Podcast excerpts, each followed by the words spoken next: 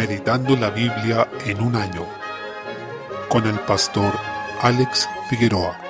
Día 27, mes 4. Jueces capítulo 7. Gedeón entró en batalla con los madianitas y los venció. El Señor quería aclarar que su poder es el que da la victoria y no la fuerza del ejército de Israel. Por eso llamó a Gedeón siendo, según sus propias palabras, de una familia pobre en Manasés, además de ser el menor de la casa de su padre. Desde el comienzo se trata de exaltar el poder de Dios y no la fortaleza del hombre. Cuando Gedeón ya contaba con un ejército de aproximadamente 30.000 hombres, comienza a filtrarlo según distintas indicaciones que va haciendo el Señor hasta que quedan 300. Hay una historia muy conocida acerca de los 300 espartanos de Leónidas, aunque en realidad eran más de 300 hombres, que según la leyenda murieron luchando con gran valentía, pero pese a ello fueron derrotados. En cambio, los hombres de Gedeón fueron los verdaderos 300, ya que eran exactamente ese número. Mientras la historia de los espartanos destaca la fuerza humana, la de los 300 de Gedeón realza el poder de Dios, y cómo éste se glorifica en la debilidad del hombre para que solo él resulte exaltado. Ese es el camino a la verdadera victoria, y eso queda claro aquí, ya que el Señor les permitió derrotar a 120.000 de los madianitas que estaban en coalición con los amonitas y los de Amalek. Gedeón tenía temor, pero el Señor le dijo que fuera a escuchar lo que estaban diciendo sus enemigos. Ocurría que estos pueblos tenían miedo, a pesar de que su ejército era más numeroso y contaba con mejor tecnología. Esto hizo que Gedeón tuviera valor y se diera cuenta de que el Señor iba a entregar a sus enemigos en sus manos. Desarrolló una estrategia en la que aparentaron ser muchos más en comparación con el ejército enemigo, y el Señor a través de este medio ocasionó una confusión en el campamento de los madianitas, quienes terminaron matándose entre sí. Por eso dice el versículo 22, Jehová puso la espada de cada uno contra su compañero en todo el campamento. Aquellos que quedaron vivos terminaron huyendo por los caminos. Cuando un ejército huye, ya está entregado, no hay formación ni estrategia. Van dando la espalda a sus perseguidores en total indefensión, por lo que los vencedores pueden darles muerte en la persecución. Es la fuerza del Señor la que dio la victoria, lo que también ocurre con nosotros. No tenemos que confiar en nuestra estrategia ni en nuestros números, tampoco en los medios que podamos ocupar, sino en el poder de Dios, de manera que la cruz mata nuestro orgullo carnal. Por eso también el Señor dijo al apóstol Pablo que su poder se perfecciona en la debilidad, en 2 Corintios 12:9. Gedeón sabía que el Señor le había entregado en sus manos a estos enemigos, pero eso no inhibió el hecho de que él usara medios que el Señor había dispuesto para llegar a la victoria, de lo cual también debemos aprender. Capítulo 8. En los versículos 1 al 3 hubo un conflicto con los hombres de Efraín porque ellos no fueron invitados a la batalla. Ellos también querían tener parte en esta victoria por lo que se enojaron de no haber sido convocados a esta lucha con esta coalición enemiga. Gedeón evidencia la verdad de lo expuesto en Proverbios 15.1 que dice la blanda respuesta quita la ira, pues al responder con humildad y reconocer la valentía de los efraimitas, estos últimos se calmaron. Los de Efraín fueron quienes mataron a Oreb y a Seb, príncipes de Madián, que huían en esta parte de la historia. Desde el versículo 4, Gedeón seguía persiguiendo a los que quedaban y al pasar por las ciudades de Sucot y Peniel, les pidió pan para los guerreros, ya que estaban en persecución de sus enemigos, liberando a Israel de este flagelo que los había oprimido con mucha crueldad, pero la gente de estas dos ciudades se negó a darles pan con el argumento de que Gedeón todavía no los había vencido. Estos pobladores fueron oportunistas, sin principios, faltos de fe y por lo tanto de valentía. Esto porque lo que nos da la valentía como cristianos es la fe en el poder de Dios. Como no tuvieron fe, eran cobardes y no querían tomar la postura correcta por miedo a que las cosas no terminaran bien. Es decir, seguían aquello que les diera bienestar y les significara seguridad, sin pensar en si esa opción era lo correcto. En este caso, lo correcto era pelear la batalla del Señor y apoyar a sus hermanos, pero prefirieron asegurar sus vidas ignoraron las señales que estaban viendo ante sus ojos porque el Señor les estaba dando una victoria sobrenatural. Exactamente en el mismo pecado incurrieron los de Peniel. En efecto, Gedeón les prometió que cuando terminara de vencer volvería y los castigaría por su deslealtad. Y así fue. El Señor les dio la victoria sobre los príncipes que quedaban y cumpliendo lo prometido, tomó a los ancianos de la ciudad y espinos y abrojos del desierto y castigó con ellos a los de Sucot. Asimismo derribó la torre de Peniel y mató a los de la ciudad, según vemos en los versículos 16 y 17. Así, vemos las consecuencias de ser cobardes y de no vivir ni actuar por fe. Salmo 97. Se reconoce que el Señor es quien reina y es un motivo para regocijarse. Podemos estar gozosos y celebrar, no solo los hombres, sino también la creación. El versículo 2 declara que la justicia y el juicio son el cimiento de su trono. El trono de Dios siempre nos dará razones para celebrar, si es que estamos sometidos a él, porque el Señor gobierna con justicia y juicio, juzgará a toda la tierra, demostrando además pleno poder y dominio sobre su creación, como vemos en los versículos 3 al 6. Los salmos constantemente declaran que el Señor reina y juzgará toda la tierra con justicia, lo que constituye un motivo de alegría para su pueblo, como lo evidencia el versículo 8. Se gozaron por tus juicios, dice. Debemos analizar nuestra reacción ante los juicios del Señor, estar atentos y meditar si nos provocan alegría o si preferimos evitarlos, considerando injusto o muy riguroso el juicio del Señor sobre los impíos. Esto está directamente relacionado con la percepción que se tenga acerca de la gravedad del pecado. Notemos que los idólatras deben avergonzarse, como vemos en el versículo 7, pues habiendo sido notorio el poder de Dios sobre todas las cosas, no lo reconocen. Por otra parte, el pueblo de Dios debe entregarse a la obediencia en santidad, aborreciendo el mal y recordando la santidad de Dios, sabiendo que el Señor es quien libra a los suyos. Este es precisamente el consuelo que viene de saber que Cristo ha recibido toda potestad en el cielo y en la tierra, como vemos en Mateo 28, 18, considerando que Él es el Rey prometido y que está a la diestra de Dios reinando hasta que todos sus enemigos sean puestos bajo sus pies, según vemos en 1 Corintios 15, 25. Salmo 98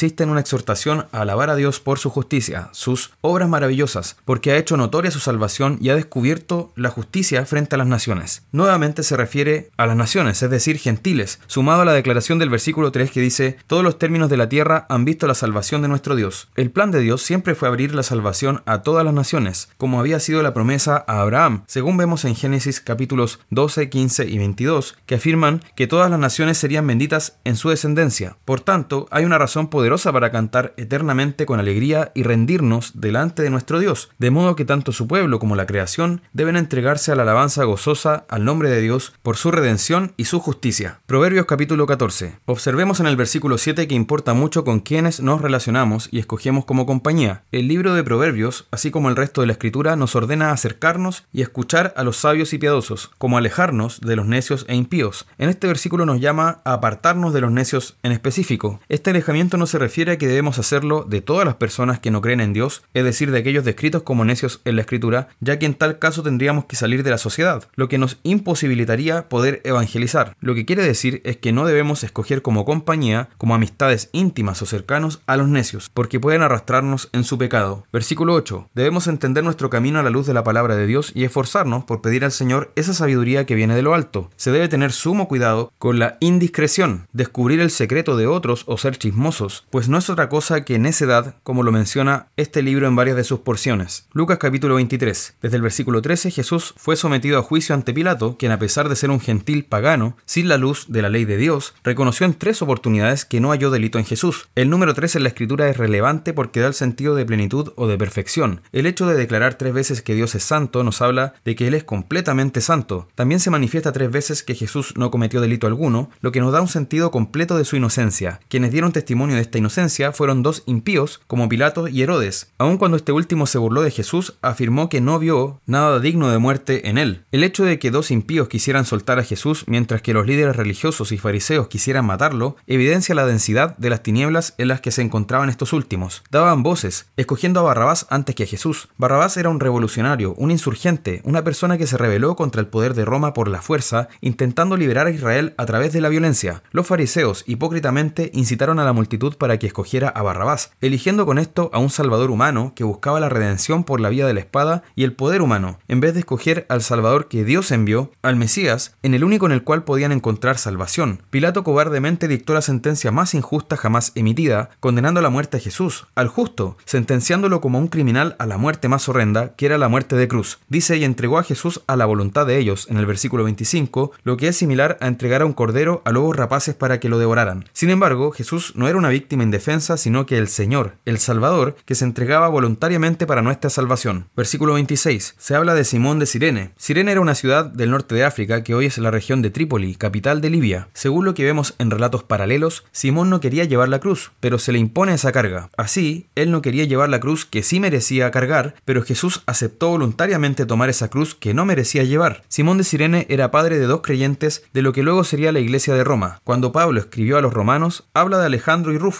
y cuando Marcos escribió su evangelio teniendo como destinatarios inmediatos a los romanos, menciona que Simón era el padre de Alejandro y Rufo, es decir, los mismos creyentes ya mencionados por el apóstol Pablo. Además, este apóstol afirma que la esposa de Simón y madre de Alejandro y Rufo fue como una madre para él, por lo que podemos inferir que lo más probable es que Simón se haya convertido y toda su familia llegó a la fe, lo que manifiesta un glorioso testimonio de la obra del Espíritu Santo en esta familia. Desde el versículo 27 se refiere a unas mujeres que lloraban y hacían lamentación por él. Lo más probable es que correspondieran a las las llamadas plañideras, que existieron hasta hace muy poco en funerales, sobre todo de campo. Eran mujeres que lloraban a cambio de una paga, o que solían llorar por pasatiempo en funerales o en procesiones como esta. Jesús, vuelto a ellas, les dice que no lloren por él, sino por ellas mismas y por sus hijos, porque iba a venir juicio sobre Jerusalén, sobre el Israel étnico, por haber rechazado al Mesías, pues no reconoció el día de su visitación, aquel en que el Mesías estuvo entre sus puertas. Como Israel no lo recibió como tal, como Señor y Salvador, sería destruida la ciudad y derribado el templo, y gran de la población de Jerusalén moriría. Desde el versículo 32 es significativo que iban junto a él otros dos malhechores, lo que nos muestra que Jesús era contado como uno de ellos cargando la cruz hacia el Calvario, un lugar reservado para los peores criminales. Lo más probable, según se nos cuenta entre todos los relatos sumados, es que estos malhechores fueron también compañeros de revolución de Barrabás. Así, mientras que Barrabás se salvó, ellos fueron a la muerte. Desde el versículo 35, el pueblo estaba mirando, los soldados y aún los gobernadores se burlaban de él. Es increíble cómo el Señor mantuvo el temple y el dominio propio de mantenerse allí, obedeciendo hasta el final a su Padre, aun cuando eso significó recibir las más grandes blasfemias que se hayan hecho jamás. Esta fue la hora de las tinieblas, como lo describió Jesús. En el versículo 38 pusieron sobre la cruz el título de Rey de los Judíos, lo que no solo era una burla dirigida a Jesús, sino que también una mofa de Pilato hacia los judíos. Fue una especie de represalia, ya que los líderes religiosos judíos lo provocaron y humillaron, chantajeándolo en el juicio, con la amenaza de declarar al emperador que Pilato apoyaba a un traidor, lo que ponía en peligro